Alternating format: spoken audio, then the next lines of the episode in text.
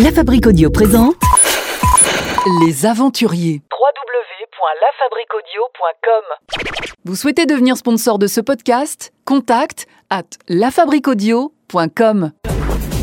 Avoir l'esprit en éveil et tout absorber. Et si ça fait mal, ça en vaut sûrement la peine. Dans la vie, il faut savoir prendre des initiatives. Salut tout le monde, bienvenue Les Aventuriers, votre podcast avec euh, les euh, plus belles aventures au bout du monde. Nous partons aujourd'hui pour une terre lointaine et mystique, une terre d'aventure hors du commun. On embarque euh, pour le pays des icebergs, des baleines, le pays du traîneau et des aurores boréales, mais aussi du kayak, direction le Groenland. Bonjour Marie Bonjour Florent. et vous avez euh, décidé il y a quelque temps de vous lancer dans une aventure plutôt originale, la découverte du Groenland en canoë, aventure qui était euh, encadrée hein, puisque vous l'avez réalisée avec un organisme de voyage. Alors expliquez-nous euh, Marie comment vous est venue cette idée de, de cette aventure au Groenland et en canoë? C'était euh, bah, l'année dernière, tout à fait. Donc c'était l'année de mes 35 ans. Donc j'avoue que j'avais envie de marquer un petit peu cette année autour de cet âge qui pour moi était un petit peu particulier. Donc j'avais envie de, me- de m'offrir euh, du moins un, voyage un peu hors du commun. Donc j'étais partie sur euh, différentes solutions et puis j'ai découvert euh, donc sur un site en fait qu'il y avait des voyages organisés en itinérance euh, en kayak. et je suis une euh, grande fan du moins du, du kayak. Donc je me suis euh, embarquée dans cette aventure qui a été aussi euh, aidée en fait par euh, bah, tous mes amis qui ont- m'ont permis en fait de réaliser ce voyage. Donc euh, ça a été une très grande surprise le jour de mon anniversaire du coup.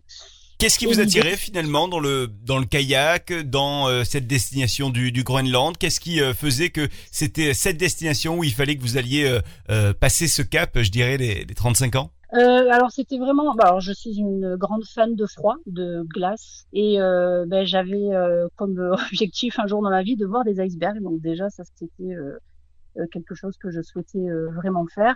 Et puis l'approche, euh, bah, la, la meilleure approche en fait euh, qui est décrite, et puis euh, reste euh, du coup euh, le kayak.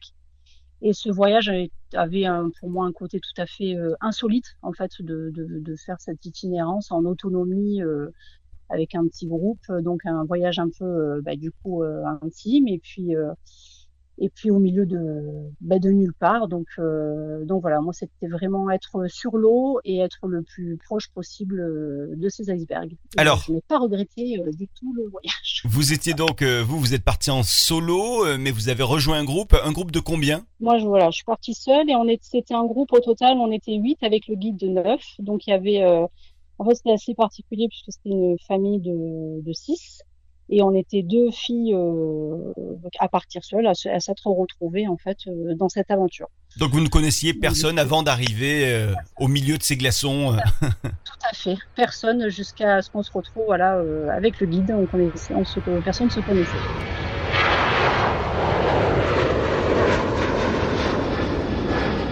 Départ de, Marseille donc euh, pour vous, direction Paris. Et ensuite, euh, depuis Paris, vous prenez l'avion. Où est-ce que vous atterrissez dans un premier temps? Alors dans un premier temps, bah, parce qu'il faut un petit peu de temps quand même, donc euh, une première nuit à Copenhague pour récupérer euh, une des seules compagnies qui va au Groenland, donc Air Greenland, donc qui nous amène dans un premier temps à Kangerlussuaq, donc une base là où il y a des bases militaires, et après un petit vol interne euh, jusqu'à Ilulissat, qui a été notre point de rendez-vous euh, du coup avec euh, l'ensemble des participants et le retrouver avec le guide. Alors vous arrivez du coup là-bas, vous êtes au Groenland, comment ça se passe? Il y a un canoë qui vous attend et, et- et de suite vous embarquez pour le canoë ou, ou là déjà il y a un premier temps, je sais pas moi, en bus pour rejoindre une base? Alors non, on se retrouve, du coup, le guide nous retrouve, il nous explique un petit peu le concept du voyage. Donc le tout, c'est de, de récupérer un peu toutes ces affaires à ce point-là. Et c'est surtout, en fait, de faire les courses, euh, les menus, et pour euh, cette semaine, en fait, qui nous attend, où on sera, euh, du coup, en totale autonomie. Euh, donc du coup, il y a ce premier point-là. Et le lendemain, donc on a embarqué en bateau euh, jusqu'à notre point de départ en kayak, donc qui s'appelle Kekertak. Et donc on a embarqué toutes nos affaires euh, dans nos Et euh, une fois arrivé à Kekartak, là, l'objectif a été d'équiper nos canoës et de s'équiper et de partir directement pour notre premier point de chute. En, fait, le, le canoë-kayak, euh, c'est un moyen euh, finalement qui était déjà utilisé par le peuple inuit depuis longtemps. Hein.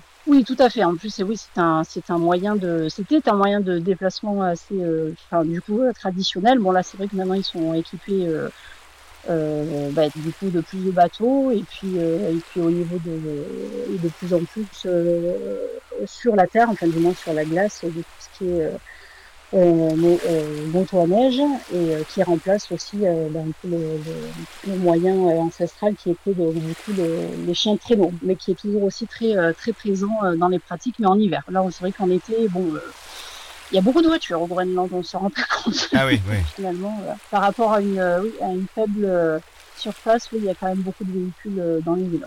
Ouais. Alors, par contre, c'est vrai que le, le, le canoë-kayak, voire le bateau aujourd'hui, euh, c'est vraiment, ce sont vraiment des moyens euh, qui permettent eh bien de, de, de, se rapprocher d'un endroit ou d'un autre, alors qu'il y a des zones qui sont impraticables par la terre. Hein. Oui, oui, tout à fait. Bah, c'est vrai que toutes les villes au Groenland sont installées sur les côtes, puisque de toute façon, euh, au cœur du Groenland, bah, c'est, euh, c'est pas possible, puisque du coup, il s'agit de la, j'espère que mes termes seront bons, mais du coup, d'une partie de la calotte glaciaire. Donc euh, voilà, il n'y a pas de, vie possible en fait dans ces villes-là, et puis il faut trop frais. Et puis, comme le Groenland fait énormément de la pêche, bon, bah, toutes les villes sont des ports et des ports de pêche. Du coup, euh, voilà, puisqu'ils vivent énormément de ça aussi, de la pêche. Donc en fait, voilà, le, les bateaux et le kayak, euh, c'est vraiment pour relier bah, du coup toutes les villes qu'il y a en bord de côte. Là, vous, vous me parliez des, des villages de, pêcheurs. Justement, on, a tendance dans l'imaginaire collectif à imaginer ces villages de, de pêcheurs avec beaucoup de couleurs. Est-ce que c'est la réalité? Est-ce que ce sont des villages colorés?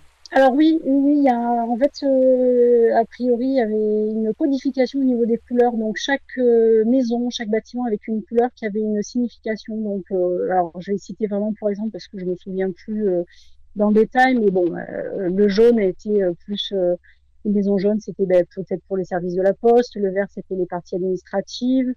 Euh, et les maisons, euh, elles étaient en bleu, etc. En fait, chaque aujourd'hui, ce code-là apparemment n'a plus lieu d'être puisque du coup, les, toutes les choses ont bien changé. Mais a priori, euh, il y avait effectivement, enfin toutes les maisons beaucoup de couleurs, enfin tous les bâtiments du moins, et ça avait une, une signification pour chacune d'elles en fait.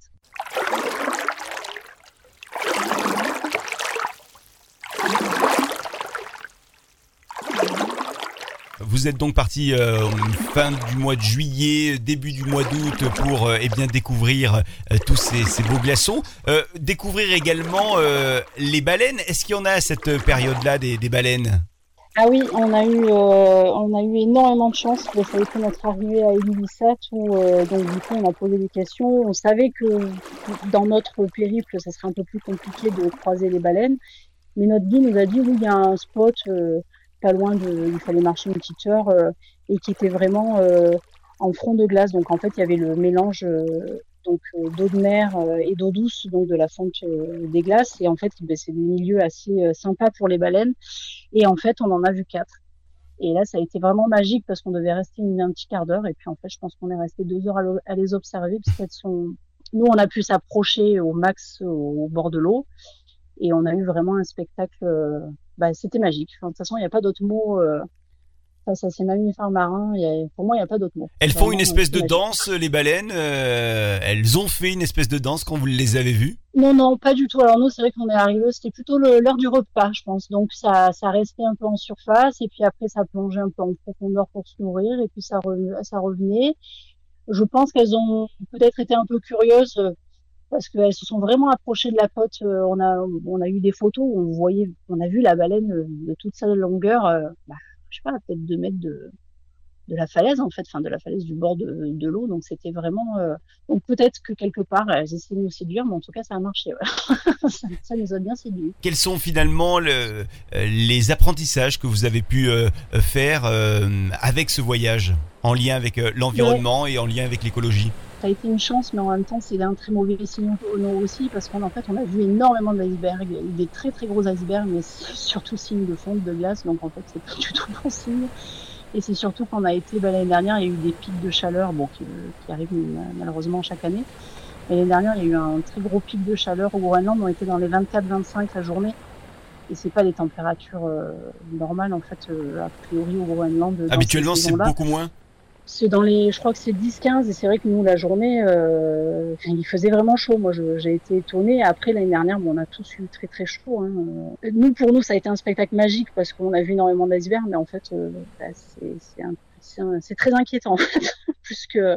Et, par contre, autour de vous, euh, bon, alors donc il y a les, les, icebergs, ok, mais autour de vous, euh, lorsque vous regardez un petit peu euh, la Terre, logiquement, il n'y a pas de neige à ce moment-là de l'année, en juillet, fin juillet, début août. Non, pas, oui, voilà, pas du tout. C'est vrai que il euh, n'y a pas du tout de neige euh, donc sur les terres. Euh, voilà, il y a vraiment que la présence des de, bah, de des calottes glaciaires, des langues glaciaires en fait, donc qui sont situées au niveau des fjords et qui c'est elles qui libèrent en fait bah, les, les, les, masses. les masses de glace qui donc du coup sont, sont des icebergs donc c'est dépourvu de neige en tout cas sur les côtes donc c'est vrai que bah, c'est des voilà c'est des périodes un peu moins difficiles pour les pour les habitants du Groenland mais c'est là où on voit qu'aussi il y a beaucoup de déchets euh, au Groenland malheureusement. Et le fait qu'il n'y ait pas de neige, ben on voit tout ce qui se passe. Ça fait un peu peur. Quand on parle du Groenland, on imagine également les belles aurores boréales. Là, c'était une période où euh, vous avez pu en voir des aurores boréales? Et non, pas du tout, parce qu'on était, euh, en fait, nous, on avait jour toute la journée. En fait, on avait, enfin, on n'avait pas de nuit on n'était pas sur des pas de nuit noire mais on était c'était éclairé tout le temps tout le temps tout le temps euh, c'est vrai que les aurores boréales, ça va plus être euh, janvier-février, quand c'est vraiment des nuits. Euh, bah là, pour le coup, il fait nuit toute la journée. Mais nous, voilà, on était plus sur des journées rallongées, des journées continues. Mais c'était c'était assez sympa. Alors les, étapes en kayak, euh, elles durent longtemps finalement euh, parce que bon, c'est un voyage en, kayak, donc on peut imaginer que c'est quasiment toute une journée où vous allez pagayer, ou alors ça c'est euh, c'est pas absolument la, réalité, vous pagayez beaucoup moins? Ben, le temps de, si si, il y avait quand même sur nos étapes de kayak puisqu'on faisait donc on trouvait un premier point de chute, une installation, et puis le lendemain on restait quand même sur le campement et on profitait de la partie terrestre avec euh, une partie euh, rando autour de notre camp. Nos journées kayak, c'était euh, c'était une bonne journée puisqu'on avait quand même un objectif de départ en fonction des marées, donc on essaie de prendre, voilà, de, partir le plus tôt possible.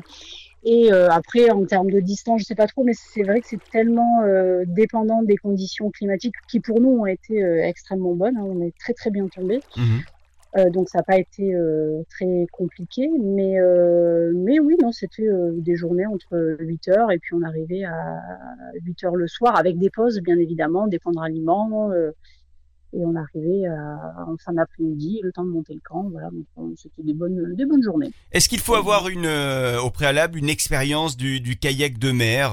Est-ce que vous, Marie, en Provence, vous faites par exemple du kayak? Alors moi j'en ai j'en ai eu fait mais de manière très occasionnelle et c'est vrai que c'est quelque chose que j'aime beaucoup. Après euh, pour ce genre de voyage il est quand même euh, euh enfin préconisé d'en avoir déjà fait en fait pas forcément. Alors il demande pas des techniques particulières, l'esquimotage, euh, voilà d'avoir un niveau non plus trop poussé mais c'est histoire aussi de pas faire perdre de temps euh, parce qu'il faut avancer en fait. On est, euh, on est dans un voyage où il faut euh, impérativement avancer. donc du coup il faut a priori savoir pagayer et puis après le, guide prend en charge le truc et puis s'il faut changer des équipes pour équilibrer des binômes parce qu'on est par deux mmh. donc là il prend les libertés de, de, tout réorganiser rééquilibrer si jamais si jamais ça va pas faut bien s'entendre avec le binôme hein. Oui, faut bien. faut Moi, ça pas été le cas, mais euh, quand c'était mère et fille et père et fille qui partaient ensemble, mais c'était très drôle de l'extérieur. Moi, ça a été, mais mais pour euh, la, famille, ouais, ça pouvait, ça pouvait être très marrant. Pour préparer ce voyage, euh, Marie, est-ce que vous avez fait des mm, exercices physiques avant de partir pour, j'imagine, avoir une forme générale assez bonne avant le départ? Oui, oui, oui, j'ai bah, essayé de, d'y faire, euh, de faire attention bah, un peu à l'alimentation, un peu un mois avant et un peu euh, sur la forme physique aussi, euh, pour arriver dans des bonnes conditions et puis pour pas être bah, un peu le boulet du groupe, hein, parce qu'il y a toujours un boulet. Donc du coup, j'avais un petit peu peur, euh, donc je me suis un petit peu préparé, les pieds surtout, parce qu'il y avait, comme il y avait pas mal de randonnées, voilà, éviter les ampoules au maximum, puisque bon, on ouais. au fond nulle part, donc. Euh, Là, j'imagine qu'on amène justement des pansements pour euh, pour les pieds si jamais on a des ampoules. voilà, on, amène une petite trousse de pharmacie en tout cas je pense que j'avais plus de pansements que de sous-vêtements, ouais. d'angoisse d'être euh, d'être en sur. Euh, non, non, ouais, non, je pense que oui, oui, chacun avait sa trousse à pharmacie, puis après le, le guide est là aussi. Hein, euh, euh, enfin, pour des petites, il y a toujours une petite trousse de, de secours, bien évidemment, mais euh, pour ce genre de petits trucs, oui, euh, moi j'avais bien géré le truc, ouais. par, vraiment par précaution. Quoi. Marie, vous l'avez dit tout à l'heure, il faisait beau, 24-25 degrés l'après-midi. Par contre, la nuit, ça descendait jusqu'à combien? Eh ben, pas, pas tant que ça, puisque ben, du coup, c'est vrai que le, comme le soleil ne alors, il se couchait pas, il restait derrière les crêtes en fait, donc on avait une, une espèce de, de, lumière tamisée permanente mais du coup, il n'y avait pas vraiment de nuit. Donc on tombait, euh, ça tombait pas autour des 10 degrés peut-être. Mais euh, franchement, non, il a, il a vraiment pas fait froid. On a eu froid euh, à aucun moment. On a plutôt eu chaud même dans les tentes. Ouais. Les, enfin, les duvets étaient beaucoup trop équipés en fait pour la chaleur qu'il faisait. J'ai bien compris que vous n'aviez pas eu de neige non plus. Hein, C'était pas la période. Par contre, vous avez eu de la pluie, du vent? Pas du tout, pas de pluie. ça, ça a été une grande chance. Euh, un petit peu de vent, mais sur une journée de traversée, euh, justement, où euh, bah, du coup le, le, vent arrivait du, du fjord, donc on avait un petit peu des vaguelettes, mais honnêtement, on n'a pas eu des conditions, pas du tout des conditions compliquées. Hein. Bien au contraire, on a eu des conditions, je pense, les plus favorables. En fait, on a eu beaucoup de chance. Est-ce que c'est compliqué de dormir dans ces dans ces bivouacs, dans les tentes Il y, y, a quelque chose à savoir avant de, si, si on s'engage là, si les personnes qui nous écoutent ont envie de, de s'embarquer dans un voyage comme ça, est-ce qu'il y a quelque chose à, à savoir pour les nuits de bivouac? Ben non, pas du tout. C'est absolument pas compliqué puisque le sol du coup est très moelleux. Puisque vous savez, donc il n'y a pas du tout de, il y a pas du tout d'arbres hein, au Groenland. Voilà, c'est dépourvu de végétation haute. On est sur euh, du lichen, de, la mousse en fait. Donc le terrain est moelleux. Donc je sais même pas si un petit matelas euh, est nécessaire puisque du coup c'est mou. Donc c'est très facile pour monter sa tente. Après, bah, qui dit pas d'arbres, bah, se dit que c'est un petit peu euh, ouais, voilà pour euh, se changer ou euh, faire ses petites affaires personnelles. Du coup, c'est un peu plus difficile de se cacher. Qu'est-ce qu'il faut prévoir en gros côté vêtements euh, pour un tel périple qui bah, qui a duré quasiment 15 jours hein? Bah, du coup, il faut prévoir bah, le minimum. Il faut savoir qu'on est très très limité. On a, je crois qu'on a un sac de 20 litres un petit bidon de 20 litres en fait. Donc euh, faut voir ce que ça donne mais c'est vraiment petit. C'est petit ouais, Euh, c'est petit ouais. Et euh, parce que bah, sur le kayak on prend nos affaires personnelles on a notre tente nos duvets et chaque toute la nourriture est répartie sur tous les bateaux et tous les équipements aussi. Donc euh, en fait mine de rien euh, il y a de la place mais il y en a pas tant que ça. Donc l'essentiel bah, c'est une paire de chaussures de rando puisque pour la partie terre euh, et après c'est des chaussettes quand même chaudes euh, pour la partie mer puisqu'on est dans une combi en fait euh, on nous prête une combi qui nous permet puisque l'eau pour le coup est à 4 degrés. Mmh. et donc à 4 degrés a priori on ne tient pas très longtemps si on tombe. Donc on a une combi qui nous permet de tenir une heure dans l'eau. Mais dans la combi voilà faut quand même vu qu'on est au bord de l'eau pour le coup les journées de kayak étaient un peu plus fraîches euh, il fallait quand même avoir des, des, des, chaussettes chaudes, des choses un peu chaudes dessous. Et après, bah non, de toute façon, là, c'est pas du tout le. Il y a de quoi, de quoi laver un peu ses habits au passage, mais euh, voilà, le but, c'est de des habits confortables dans lesquels on peut faire du sport et un petit pyjama et puis de quoi changer de temps en temps, quoi. C'est très très rudimentaire. Hein. Vous aimeriez retourner, euh, Marie, sur euh, cette île, le Groenland, qui est, qui est quand même la plus grande du monde. Hein? Oui, oui, oui, bah, c'est vrai que ça donne envie, mais euh, ça, on va dire, ça serait pas très raisonnable puisque bah, j'ai, je pense que je l'ai fait une fois. Après toutes les, problématiques euh, bah, du transport en avion, etc. Ben voilà, moi ça me, ça me parle un petit peu, donc euh, on essaie de de ne pas revenir là où on a déjà été et puis et puis bah, d'essayer de limiter au maximum ce genre de déplacements qui sont qui sont très polluants donc mais dans l'absolu oui, oui oui on en a parlé d'ailleurs avec le groupe pour se retrouver euh, dans un autre coin. Euh, voilà, mais bon, à, à discuter. Merci d'avoir été euh, avec nous, Marie. Euh, je rappelle que vous avez fait euh, ce, périple avec un organisme de voyage qui propose, hein, ce sont des spécialistes qui proposent ce, type de, de périple dans le Groenland, au milieu des glaçons. Il y a, d'autres parcours également. Si jamais vous êtes intéressé pour connaître effectivement le détail de, ce périple et puis connaître le nom de eh bien cette agence de voyage qui a proposé ce, périple à Marie, n'hésitez pas à nous contacter, un contact arobase lafabriqueaudio.com avec un K à la fabrique euh, pour euh, vous donner quelques indications. Merci une nouvelle fois Marie d'avoir été avec nous et puis euh, bon retour parmi nous alors. Hein. Ouais, merci, ouais, merci Florent. Vous souhaitez devenir sponsor de ce podcast? Contact à lafabriquaudio.com.